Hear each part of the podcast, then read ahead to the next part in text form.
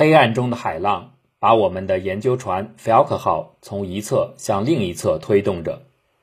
这艘船长八十三米，重量超过两千吨。西伯利亚来的与我们擦身而过的巨大风暴，此刻仍然在搅动着海洋。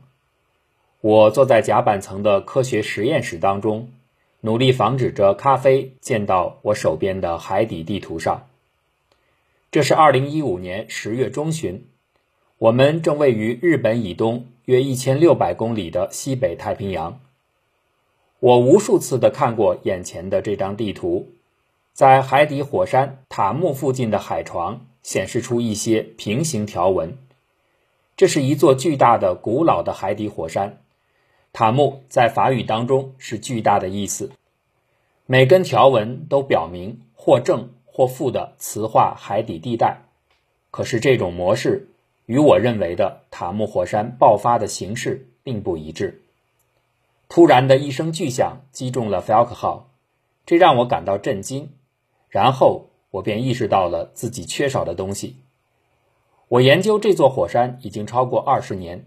发表过权威的论文，给火山起了名字，并解释了火山形成的历史。所以此刻我的突然开窍，只有部分可以算是让我感到尤里卡时刻的喜悦，其余更多的是辛普森式的懊恼。我对这座火山如何形成的旧想法。以及其他所有人的类似见解，竟然都弄错了。塔木火山很特别，它大约宽四百三十公里，长六百多公里，覆盖的区域与新墨西哥州相似。它的体积比夏威夷岛上的莫纳罗亚山大五十倍以上，但基本上它是平坦的。它的宽广的斜坡从中部延伸到边缘，只有大约一度的倾角。而典型的海底火山一般是五到十度的倾角，可以想象整个足球场被一块绷紧的灰色篷布所覆盖，仅仅在中场有六十厘米高的木棍儿把中心支撑起来的样子，就是这样的慢坡。这座火山是地球上最大的海洋高原——沙兹基隆起带的主要山峰。然而，它的峰顶离海平面仍然有一千九百八十米的距离。大多数的海洋高原都由玄武岩构成，这意味着大量的岩浆从地球的地幔当中升起，越过地壳，挤出海床，再向外倾泻。塔木火山的形状似乎也反映着这样的形成过程。可是，我从二零一五年以来收集到的数据表明，事实并非如此。这种新的见解意味着科学家们误解了数十座巨大的、占有地球目前海底面积百分之五以上的海底火山是如何形成的。是的，我们在一种全新的火山面前犯了错误。如果塔木火山或者其他的兄弟火山之一再度喷发，它可能会让太平洋变得更具有酸性，杀死各种海洋生物。它还可能把大量的温室气体释放到海洋与大气之中，这点在我们回顾历史时可以看到，类似的火山喷发在西南太平洋的翁通爪哇高原出现，这与此处广泛的低氧海洋条件相适应。最后，尽管我被启发着改写了有关海底形成的想法，但是我还必须接受一个苦涩的事实，一直被称作。地球最大的盾形火山的塔木火山将不再享有这个头衔。塔木火山在大约一亿四千五百万年前逐渐的形成，整个成型过程持续数百万年之久。在此期间，地球磁场以不规则的时间间隔反转了数次，在海洋地壳当中留下了明显的磁条状的印记。我关于塔木火山磁化历史的第一篇论文发表在1993年，当时我正在德克萨斯 A&M 大学，在那里我得出的结论是，火山一定是在短时间内发生的一次喷发事件当中形成的，一个直径达数百公里的巨大岩浆团从地幔当中升起并扩散到海底，大规模喷发导致热的玄武岩流顺着堆积的斜坡滑下。形成了一个宽阔的、略微带顶的新的地层。随后的喷发会增加更多的地层，从而形成类似蛋糕一样的层叠结构。最古老的玄武岩层在底部，最年轻的玄武岩层在顶部。在陆地上，这是盾形火山形成的最一般的方式。其他专家对世界上最大的海洋高原也有类似的设想：印度洋南部的翁通爪哇高原和凯尔盖朗高原。在进行了更多的研究探查，以进一步绘制塔木火山地图，并对其玄武岩进行采样之后，二零一三年。我和我的同事在《自然地球科学》上发表了一篇论文，指出塔木火山正是一座巨大的盾状火山。很快，媒体们就宣布我们发现了世界上最大的盾状火山。凡是带“最”字的描述，都让我感到不安。我试图告诉记者，不是我们发现的塔木火山，这件事实际发生在二十世纪之初。而且事实上还有更大的海洋高原，可是还有更重要的事情困扰着我。对于形成一个像夹心蛋糕一样的宽阔火山的盾面来说，磁条状的分布是很奇怪的。假设你有一副可以透视磁场的眼镜，你带着它从太空俯视太平洋底部，你一定会看到在各处分布着的平行条纹结构。然而，在火山的附近，你期望看到的应该是一个飞溅四射的形态，因为从中心喷涌的熔岩会打断普通的条形模式。我当然没有这样的眼镜，可是我一直在海底收集磁场数据。当我在 Falk 号上清楚地看到塔木火山地带真的有一条连续延伸的宽条纹存在时，我意识到我的尤里卡觉醒时刻到来了。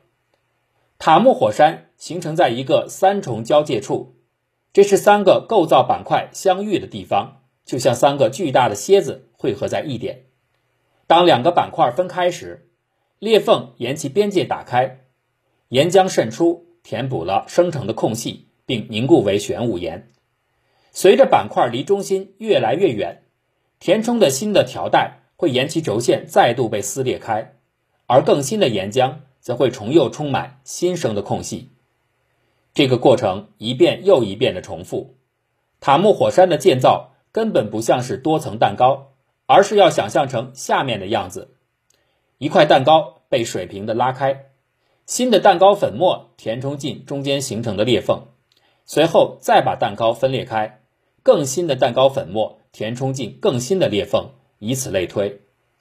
如果填入的蛋糕粉料，恰好在巧克力材质和香草材质之间来回交换，那么随着时间的流逝，你就会看到条纹状图案的生成。塔木火山地带的正磁条和负磁条对应的就是这样的形式。但是这种解释会遇到两个物理层面的问题：其一，塔木火山在东南象限的条纹逆时针旋转了九十度，这里的原因似乎很明显。随着塔木火山爆发的时间不断向后推移，一块原本朝向东北的板块破裂并发生了移动，导致三重交叉点附近的那一段旋转了九十度，而这里恰好就是塔木火山形成的地方。意识到塔木火山背部的条纹是一种磁场分布的异常，我又一次来到了我的辛普森时刻。第二个问题是在层叠式的蛋糕模型当中。每个新形成的蛋糕层应该和现有的蛋糕层在各个位置都拉开相同的高度，但是塔木火山不是如此，它在中间最后。我认为这种结构之所以被发展出来，是因为中心的融化会增加一段时间，形成了更高的硬壳。我和我的同事们已经收集了许多从玄武岩地带钻出的海底数据和岩心样本。这有助于我们说服其他科学家相信我们的解释是正确的。对塔木火山的新理解彻底改变了海洋高原形成的理念。从其他几个海洋高原的观测结果表明，我们已经获得了足够的磁性数据来绘制这样的条纹图。许多高原都是用类似的方式形成的。在板块互相分离的地方发展出的高原，一定是一类新的火山。这意味着人们长久以来普遍接受的认知，海底高原是由玄武岩的熔岩流形成的大型盾状火山是错误的。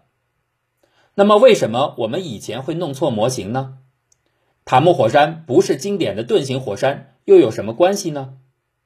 我们之前弄错，是因为海底火山隐藏在数千米深的水下，所以我们得把碎片化的数据这样的图片拼凑在一起。你可以想象一下，试图从牙齿和脚趾骨残片重建恐龙的过程。当你尝试根据对恐龙的粗浅了解，试图把所有的碎片拼接在一个图像当中时，如果初始假设是不正确的，那么整个拼接出的图片也是不正确的。塔木火山不再是地球上最大的盾形火山，因为它根本就不是盾形火山。我们曾经假设它像其他火山一样的形成，但这是一个错误的假设。取而代之的是，我们找到了一个新的火山山脉的家族。这是对地球上最巨大特征地形建立的全新解释，而类似这样的地形在海底有数十个之多。科学家们一直试图了解事物的发展，这是我们的目标。即使它否定了我们先前的发现，我们对塔木火山的全新理解，使得我可以说，我们终于搞清楚了这一切。这也许不像世界上最大的一类的形容词那么激动人心，但我对此。感到高兴。